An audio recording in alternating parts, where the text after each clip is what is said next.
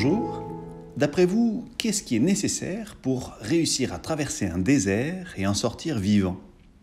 C'est une question tout à fait actuelle et importante alors que les restrictions que nous vivons se prolongent. Alors, comment traverser un désert?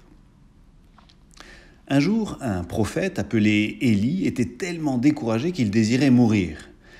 Un ange lui est alors apparu deux fois avec de l'eau et des galettes de pain, et il lui a dit Lève-toi et mange, car le chemin serait trop long pour toi. C'est dans 1 roi chapitre 19, le verset 7.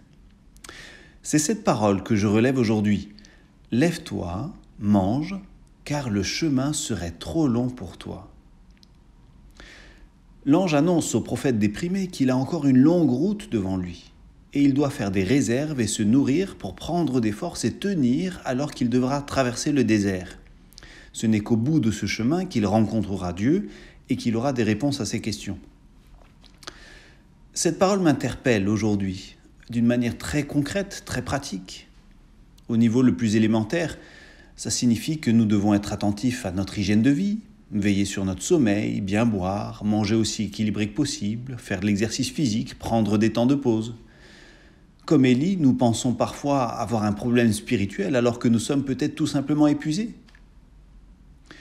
Mais à un niveau spirituel, cette parole de l'ange nous invite aussi à ne pas négliger de prendre soin de notre intérieur et de nos relations. Je suis le premier à suivre l'actualité, mais je dois me rappeler qu'il est important de lire le journal avec une Bible à la main.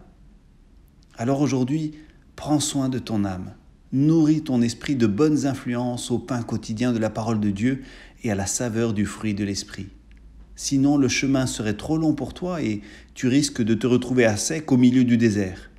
Alors, lève-toi et mange.